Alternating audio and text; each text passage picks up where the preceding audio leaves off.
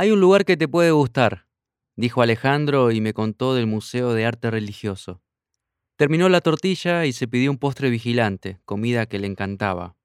Le trajeron un gran trozo de queso y otro de dulce de batata, que cortó con el tenedor y el cuchillo con una parsimonia digna de una cena junto a la reina de Holanda. Cerró el opíparo almuerzo con un café ristreto, bien cortito y bien cargado, como lo pedía él. Le dije que era un shot de petróleo y pedí un último cortado. Nos levantamos para irnos. Debía ser la una y media. Dijo que me apurase si quería hacer una visita larga. El museo cerraba a las cuatro. Yo quería repasar letra y dormir siesta, pero acepté porque el lugar estaba a una cuadra. Caminamos por la avenida San Jerónimo y pasamos por el Teatro Real, que era donde iba a ser el unipersonal.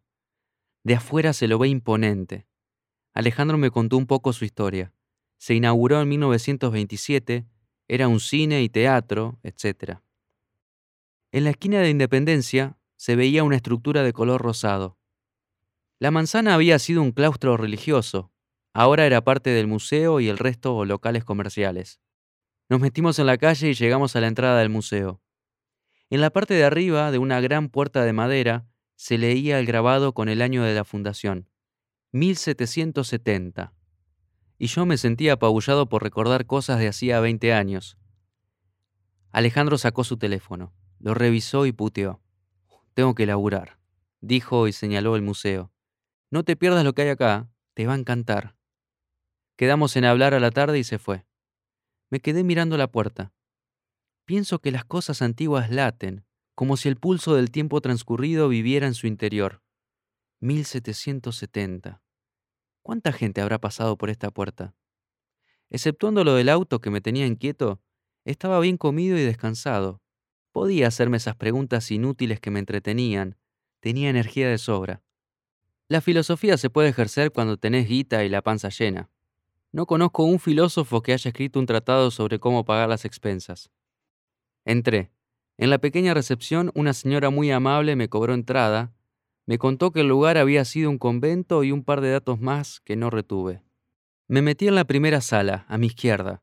Dentro de una pared habían encastrado una reja de madera, similar a la de los confesionarios.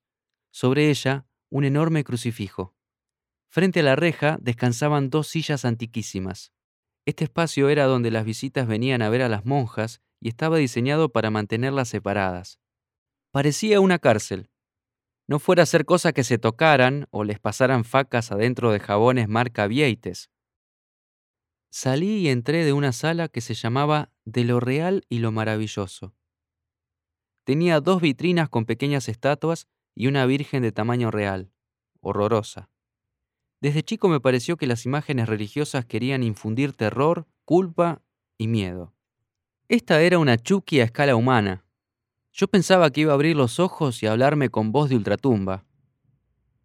Crucé el zaguán, salí al patio y sentí el perfume de los cítricos, naranjos, mandarinos y limoneros, con sus frutos colgando como perlas.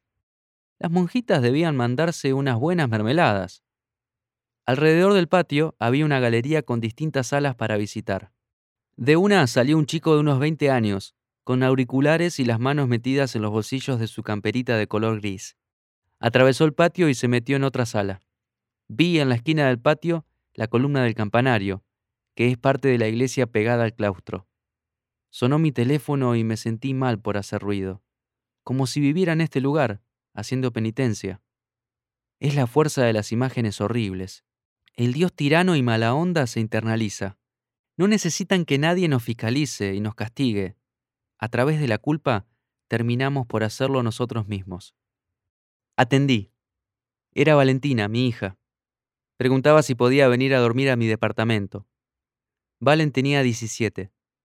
En el último año le había dado más libertad y estaba enfrentándome a la verdad más cruda para los que somos padres de mujeres. Nuestras hijas también cogen. Son seres deseantes, como cualquier humano. Y tal cual yo otrora he sido, Oh bendito Eros que me arrastrabas al pecado, un intrépido adolescente robador de besos. Valentina hacía rato que era acechada por jovenzuelos que le escribían por chat, te invito un helado, para no decir que querían llevársela a la cama con la higiénica intención de perpetuar el humano rito de la cópula.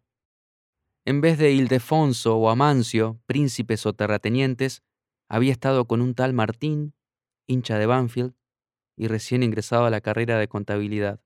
El de hoy, el brujo que la hipnotizaba y quería derrocarme el trono de principal figura masculina de su psiquis, se llamaba Juan Pablo. Usaba un piercing a la nariz, era cadete de un estudio de abogados y tenía que admitirlo, trataba bien a mi hija. Yo la veía contenta. Tampoco voy a negar que por haber padecido de las mismas odiseas, pensaba en él con espíritu fraterno. Se veían desde hacía meses, y seguro ya apretaban largo en el cuarto del chico. El caballerito debía tener los huevos bien duros bajo la armadura. Entregarles el departamento era mi abdicación, el asalto definitivo a mi castillo, la ruina de Constantinopla. Anda, dije, déjamelo habitable, ¿estamos? Obvio. ¿La viste a Julieta ya? Hace dos años, cuando Valentina tenía 15 y yo ya veía con vértigo y alegría que ella empezaba el camino a la madurez, vino a dormir a mi casa. La noté triste. Le pregunté qué le pasaba y me contó que un chico la había dejado. Abrí la heladera, saqué una cerveza, la destapé, serví dos vasos y le dije, contame. Valen se quedó mirándome sorprendida. Ella había probado el alcohol, pero nunca había tomado conmigo. Charlamos. Entendí que el pibe, Ezequiel, compañero de colegio, la dejó después de dos semanas más o menos. Igual fue un poquito bruto. Le dijo por mensaje que quería otra cosa. Superadas mis ganas de contratar matones para que le rompieran las rodillas al muchacho, llevé a Valen al supermercado y compramos un batallón de bebidas. Esa noche tomamos y hablamos un montón.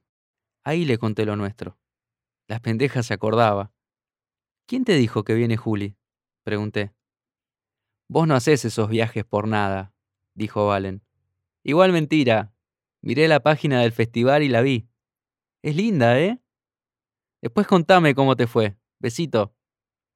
Odio cuando mi hija me habla como si fuera mi jefe. Termina de darme la orden, el pedido o la noticia y corta. El chico de campera con capucha salió, pasó delante de mí por el patio y se metió en otra sala. Me acerqué a esa. En la puerta decía biblioteca.